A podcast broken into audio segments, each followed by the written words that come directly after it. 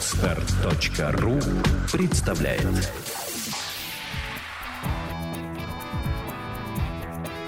Александра и Андрей Капецки в лучшем психологическом подкасте «Психология, мифы и реальность». Добрый день, дорогие слушатели. С вами подкаст «Психология, миф и реальность» и его бессменные ведущие Александра Иванова. И Андрей Капецкий. Добрый день. Мы завершаем серию подкастов об эмоциях. И, собственно говоря, вот вопрос, почему гнев а, последний в курсе чувства покоя? Потому что гнев выступает в качестве защиты от всех тех эмоций, которые мы проходили раньше. Если хорошо проработать те эмоции, которые мы сначала разбирали, обиду, вину, стыд, страхи, то вопрос с гневом, как правило, уже снимается. Уже человек перестает сердиться, раздражаться, перестает агрессировать, и именно поэтому гнев остается всегда напоследок. Что такое гнев э, с точки зрения вашей, Александры? Давайте опираться на то, как э, описывал гнев и как его формулировал и определял Юрий Михайлович Орлов, в общем-то, основатель нашей школы теории саногенного мышления. Мы все-таки его воспитанники, выходцы из этого направления. Он определял гнев как умственную агрессию, которая имеет определенную цель – разрушить объект своего гнева. Гнев отличается именно этим от всех остальных эмоций. Тем, что у него цель одна. Если у обиды, у вины бывают разные цели, свои какие-то программы отрабатывать, то у гнева всегда одна цель – разрушить объект, его вызвавший. Поэтому, когда срабатывает гнев, когда у человека внутри начинается вот эта умственная агрессия, да, что происходит? Резко сужается внимание. Человек ничего не видит, кроме того объекта, который он собирается разрушить, и которому он собирается причинить ущерб какой-то. Диапазон внимания резко сужается. Мы становимся сильнее в гневе, мы на это обращаем внимание, правда? Да, совершенно правда? точно, да. Потому что гнев имеет свою функцию защитную, функцию выживания. Ну, как писал Орлов, гнев – древнейшая эмоция, как он считает, в древнейших отделах мозга возникает. И он описывает это так. Древний человек, выходя из пещеры на охоту, мог на этой охоте встретить, скажем, саблезубого тигра. Угу. И если он не разозлится, то этого саблезубого тигра он не победит. То есть ему нужен гнев как подготовка к драке. Что происходит? Перераспределение внутренней энергии. В состоянии гнева останавливается перистальтика. Где взять силы, дополнительную энергию, чтобы мышцы стали сильнее, чтобы они выполняли большую работу? Значит, отключить какие-то внутренние процессы, и энергия, связанная, к примеру, в пищеварении, ведь пищеварение в драке не участвует, отправить на мышцы. Что еще нужно? Нужно поднять давление в мышцах, правда? Это идет вброс адреналина, учащается сердцебиение. И еще очень важное, у гнева функции он резко повышает иммунитет. Надпочечники делают вброс гормонов иммунных тел.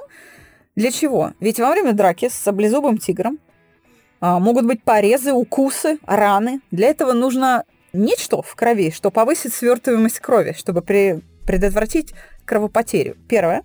Второе – попадание в кровь инородного белка. Слюны, крови противника. Собственно, чтобы сохранить целостность организма. Огромное количество иммунных тел. Мы все знаем, что в гневе кровь кипит. Мы это так характеризуем. Людей даже может трясти. Такая мандражка, да, очень специфическая. Это вот как раз э, адреналин в крови и куча всяких гормонов, которые обеспечивают свертываемость крови и иммунную защиту. А представьте себе, у современного человека нет возможности подраться с саблезубым тигром и использовать весь этот арсенал иммунных тел. Что происходит? Тем более культурный, хорошо воспитанный человек, он что делает? Он не может проявить гнев. Гнев есть, но проявление его культурой запрещены. Что происходит? Иммунные тела, потому что свертываемость крови очень высокая, мозг может просто отключиться, они просто в аварийном порядке сжигаются.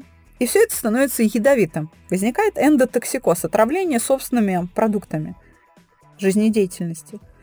И человеку после гнева плохо. Обращали внимание на то, что люди, которые сильно разгневались, после приступа жалуются буквально на боли. В мышцах, как будто бы они тягали железо в зале или выполняли какую-то тяжелую физическую работу. Ну, без сил падать на кровать, на кресло, там неважно.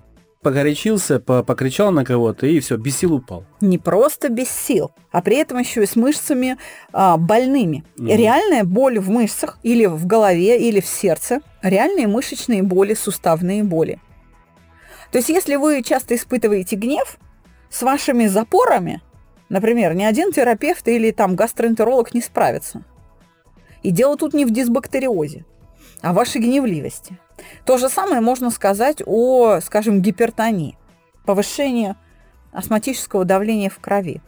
Если вы все время раздражены, то цифры давления всегда будут высокими. Вот это и есть проявление гнева. Как он себя проявляет? А какие еще бывают проявления этой эмоции?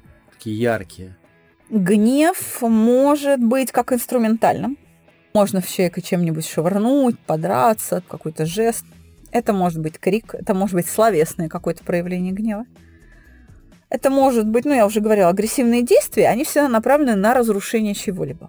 Если мы говорим о неинструментальном гневе, то это может быть просто прокручивание в голове вот этих мыслей мстительных, представление образов, как будет плохо тому, на кого я гневаюсь. Пору на куски, задавлю, приведу толпу, мы тебя все побьем. Вот это все, да? Или, или, это не обязательно может выглядеть так, что хочется кинуть дыроколом в начальника. Мгм. А это может выглядеть как? Может выглядеть опосредованно. Например, в присутствии мужа, в присутствии мужа, сказать его маме что-то обидное, М, Вот так. вот, чтобы больно было мужу.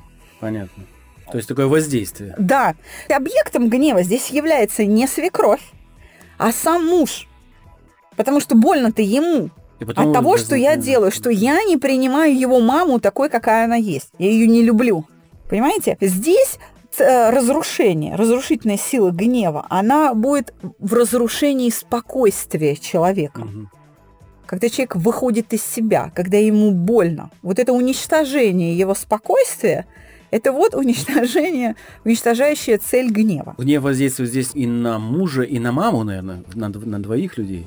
Да, но все равно целью Целью может являться, да, муж. Чтобы ему было больно, я говорю что-то неприятное его маме. Или ему не о нем, а о его маме. То есть я жалуюсь на маму, мужу. Мгм. Вот, твоя мама опять то, опять все, опять пятое, десятое. Она такая сякая, она меня не любит, она меня не понимает. И мужу плохо. В итоге ему плохо. Понимаете, здесь, когда мы говорим о гневе, о его проявлениях, он может проявляться в том, что я могу человека пристыдить. Вот причиняя ему боль стыдом, чтобы отомстить за какую-то причиненную мне, к примеру, обиду. Или за то, что человек меня напугал. Вот он меня напугал, я его за это стыжу. Причиняю ему боль этим состоянием. У нас многие слушатели не могут идентифицировать эм- эмоцию, не могут понять, что такое обида, что такое вина. А гнев, мне кажется, его легко понять, или него он имеет какой-то скрытый смысл, когда, ну, были ли в вашей практике случаи, когда человек не определял, что он гневливый? Ну, конечно. Люди считают, что если у него только в мыслях, если внешне, в поведении он ничего не совершает аморального, то он не гневливый. А Это не так. Да, если у вас в голове в ответ на какую-то ситуацию крутятся вот эти мысли разрушающие, Это и есть гнев. это и есть гнев. Вот такая идентификация, простая. При этом гнев может быть направлен и против себя самого, что Мгм. очень часто наблюдается в ситуации вины, например. Самоуничижение. Да, называемое. совершенно верно. Гнев может быть направлен, так мне и надо, и так далее. То есть я сам дурак, Мгм, не мог догадаться. Это проявление гнева. мгм. Отлично. Мне так плохо, я и так виноват, мне тяжело, это очень непримиримое э, переживание, да, очень нетерпимость к себе, вина. И я еще сверху себе наваливаю тем, что вот я сволочь такая. То есть э, могут быть оскорбления самого себя, всякие эпитеты себе приписываться. Этого же никто не видит, но это видите вы. И это гнев, который вы направляете против себя. То есть человек испытывает вот этот весь спектр эмоций. Вину за что-то, стыд, страх, обиду на кого-то. И все закупоривает этим своим гневом, как в бутылке в джина закупорил. И потом они в какой-то один прекрасный момент, как корбит с, во- с водой раньше, помните, в детстве такая была забава.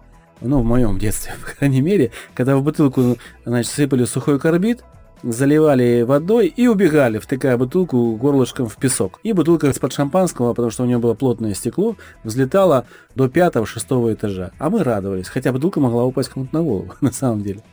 Да, глупые мы были. Так вот, это, вот эти эмоции и есть эта бутылка, которая взлетает потом из вас. Мы сейчас поговорили с вами о вредной стороне гнева. А может ли гнев выполнять функцию защиты от переживаний? Ну, собственно говоря, он именно этой функции выполняет. Вот мы сейчас перечисляли ага, какие-то. Ага. Если гнев направлен не, э, не внутрь себя, а наружу, то да, он выполняет эту функцию. Скажем, когда я гневна, я не испытываю обиды. Потому что я же сержусь, я-то ощущаю себя рассерженной и раздраженной. Я уже не испытываю обиду. Я уже как бы на коне ситуации. Я беру вожжи управления ситуацией в свои руки и начинаю выдавать все, что я думаю о своем обидчике, или побуждать его каким-то действием принуждать его к чему-то, оценивать его как-то, например. Вот это и есть проявление гнева. Угу. Я начинаю управляющее воздействие на того, кто меня обидел. Вот это и есть мое защитное поведение в виде гнева. Это прекращается обида, начинается гнев, потому да. что обида может довести до худшего результата, Обиду, нежели гнев. Потому что с обидой я не справляюсь, угу, и угу. она превращается в гнев. Тогда я становлюсь сильнее, я просто что? Я просто посылаю обидчика, да, или принуждаю его каким-то действием, он извиняется, я успокаиваюсь, и тем самым моя привычка гневаться начинает развиваться. Уж я же получила удовлетворение, все, положительное подкрепление в виде избавления от страдания. И все. И в гнев входит в привычку. Он стоит э, последним именно по этой причине, что когда человек в курсе проработал все эмоции, он понимает причинно-следственную связь. Mm. Откуда возникает гнев? Не Или... только. Не только. Нет. Да? Вот это самая главная ошибка, что мы не занимаемся причинно-следственной связью. Угу. Переживания не подчиняются законам логики, угу. о которой вы сейчас как раз говорите. Переживания подчиняются совершенно другим закономерностям. Я всего лишь мнение большинства изъясняю, Конечно, как люди ну, спрашивают. Я и пытаюсь объяснить. Угу. Значит, вопрос в том, что дело не в причинно-следственной связи, а в том, что я начинаю осознавать, как внутри меня формируется реакция, и на несоответствие чего – чему я реагирую гневом. Но как только эти несоответствия я осознаю, и они ослабевают внутри меня, мне нет чего защищаться. Гневные люди, они как бы проскакивают эмоцию и сразу в гнев ходят. Он еще не успел э, обидеться, он уже раздражен. Еще его не успели э, сделать виноватым, он уже зол. Все. Ну, то есть его позвали там, Василий Петрович, а он же... Ну, что надо? Да, да. Ну, то есть фактически человек э, только лишь на имя реагирует уже гневно. Да. да. Или на вас перевели взгляд, когда вы неловкие. Что? Я тоже человек, я тоже могу стакан разлить. Да, еще вам ничего не сказали, просто обратили на вас внимание. И вы уже как бы проезжая мимо этот стыд, э, опоздавшей электричкой, вы уже тут же входите в раздражение. Это, опять же говорю, оно может быть на других, может быть на себя. Если гнев направлен на себя, эмоция усиливается многократно. Та неприятная эмоция, от которой вы пытаетесь защититься. Поэтому на самом деле речь идет не о причинно-следственной связи, еще раз говорю, которая относится к экологическим вообще законам, а о э, соответствии образов. Вот совпадают образы или нет. Чем шире мое представление о мире, чем большую свободу внешнему миру и самому себе я предоставляю, тем меньше несовпадений, тем меньше боли, и тем меньше у меня нужды защищаться гневом от чего-либо. Орлов был абсолютно прав, когда писал о том, что любая эмоция, становясь хронической, конвертируется в гнев. Это уже признак истощения психических структур. Поэтому, если вы гневный и раздражительный, работаете на самом деле с другими переживаниями. Почему они стоят впереди? Почему мы говорим? Знаете, пример такой. Вот, допустим, у вас, у всех есть зубы мудрости. Да. И иногда после не, там, плохо пролеченной ангины зуб мудрости воспаляется и начинает болеть. Вы идете куда? К врачу. К стоматологу. Да, конечно. Правильно? А стоматолог говорит, а я не буду удалять зуб. Потому... А вы говорите, ну как же так, он же у меня болит. А зуб мудрости имеет особенности строения. Это самый необычный и очень такой специфический зуб. Что делает стоматолог? Он говорит, вот вам немесил, то есть противовоспалительный, и вы 4 дня или там 5 дней принимаете немесил. И когда боль пройдет, тогда только принимается решение об удалении зуба или там о пломбировании канала в нем, что там происходит. Понимаете, о чем речь? То же самое с гневом. Чтобы подобраться к гневу, нужно убрать фоновые эмоции, ага. которые, есть... истощая вас, привели вас в гневное состояние. Выпить э, таблетку страха, вино, э, обиду, стыда. Это только Капецкий мог так сформулировать. Ты своим хулиганским детством. Да. Ну, в общем, да, наверное, можно так, можно такой ага. образ создать. Но когда нет вот этих вот э, переживаний более простых, фоновых, то и гнев не возникает. Поэтому очень важно для тех людей, кто идет к нам на занятия, очень важно пройти весь курс. Потому что многие на второй а, эмоции получают результат, который их устраивает с их точки зрения. А потом они через два месяца, бросив курс на втором уроке, приходят в полном неврозе. Потому что не знают, как бороться с гневом. Ну, просто не знают. С этим справляюсь, а с этим не справляюсь.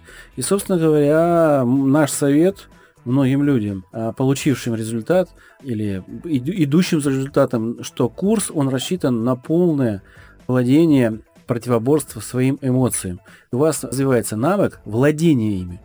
Регулируйте, как вам нужно. Но это нужно, чтобы все эмоции основные были вам подвластны, а не одна-две. Вот, собственно говоря, что я хотел сказать. Но Андрей, как а, обычно, слегка преувеличивает. Очень редки, конечно, случаи, когда люди там со второго урока уходят.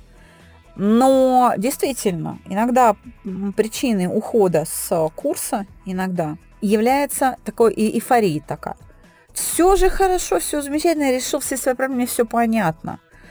Вот от этой эйфории, ну, в общем, да, Мы предостерегаем. И это как раз сама по себе эйфория, она плоха. Ее тоже нужно убрать до состояния покоя и продолжить работу. Угу. Если вы вошли в состояние эйфории, сообщите преподавателю. Угу.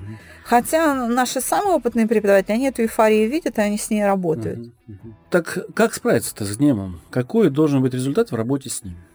результат работы с гневом. Прекращение вот этой словомешалки, построение вот этих образов, разрушающих себя или других людей.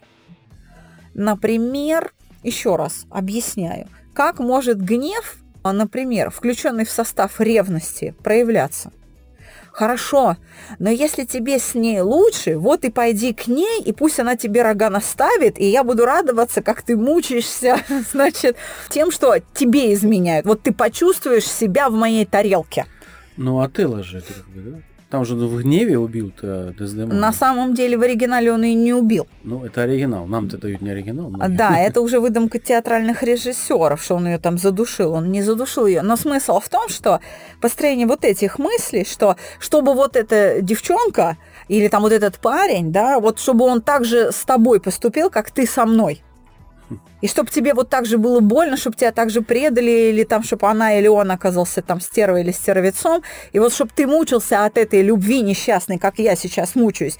Вот это прокручивание этих мыслей, это есть проявление гнева.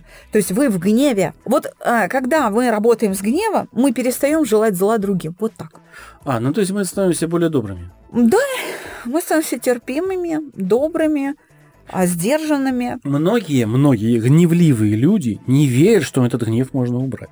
Вот как их убедить сейчас, что с гневом можно справиться на раз-два? Дело не в том, что они не верят. А гнев а, местами приносит им удовольствие, потому mm-hmm. что поведение окружающих людей под действием их гнева меняется. И они чувствуют себя властелинами мира. Mm-hmm. И они этот гнев хранят mm. понимаете, наслаждаются. И вот такой человек, который, пока он испытывает удовлетворение от применения гнева, он никогда не откажется от него. И задача преподавателя на проекте вызвать к жизни мыслительный процесс, который позволит человеку переоценить действие гнева и увидеть его вторую сторону, негативные последствия гнева, которые превалируют в целом. Ведь гневный человек, он обжигает окружающих.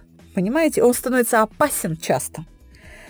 Не только в физическом смысле, в материальном каком-то, но и в эмоциональном. Находясь рядом с гневным человеком, вы постоянно находишься, например, в страхе. И вот этот страх, он что? Он отталкивает людей. Гневные люди одиноки. Ну, К или... ним люди неискренни. Мгм. Они не знают правду жизненную. Им показывают только то, что не вызовет у них гнева, а реальная действительность от них скрыта. Они как бы живут вот в такой зеркальной комнате, понимаете, в зазеркалье. И реальный мир от них скрыт. Мне кажется, здесь хороший пример с точки зрения менеджеров среднего звена. Очень любят начальники, чтобы человек управлял жестко. Управляет, отходит, вот гневается, ах ты сво. И, о, какой хороший начальник. На самом деле он приносит вред и компании, и себе, и людям. И компания будет терпеть убытки. Многие этого не понимают на самом деле. Потому что совершенно верно, сотрудники выполняют не свои рабочие задачи, а они демонстрируют защитное поведение. Я сделаю, лишь бы только ты замолчал. А бы как?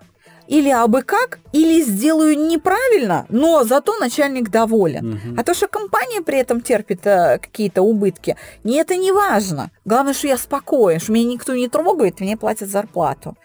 Мы имеем другие последствия. И это очень важно осмыслить. Очень важно это осмыслить, увидеть эти реальные последствия гнева.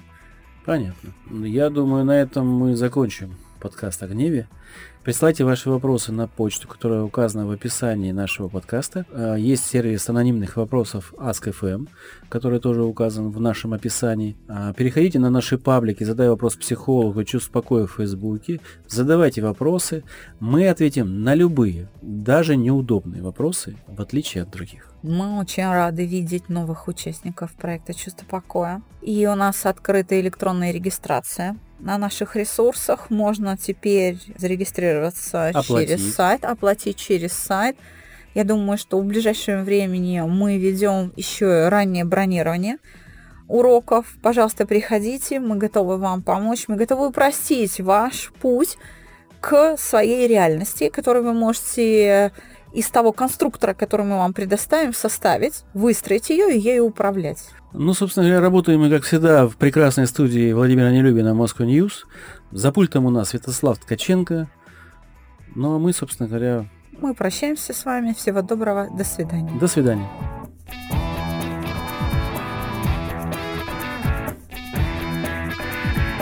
Психология, мифы и реальность. Слушайте каждый понедельник и четверг.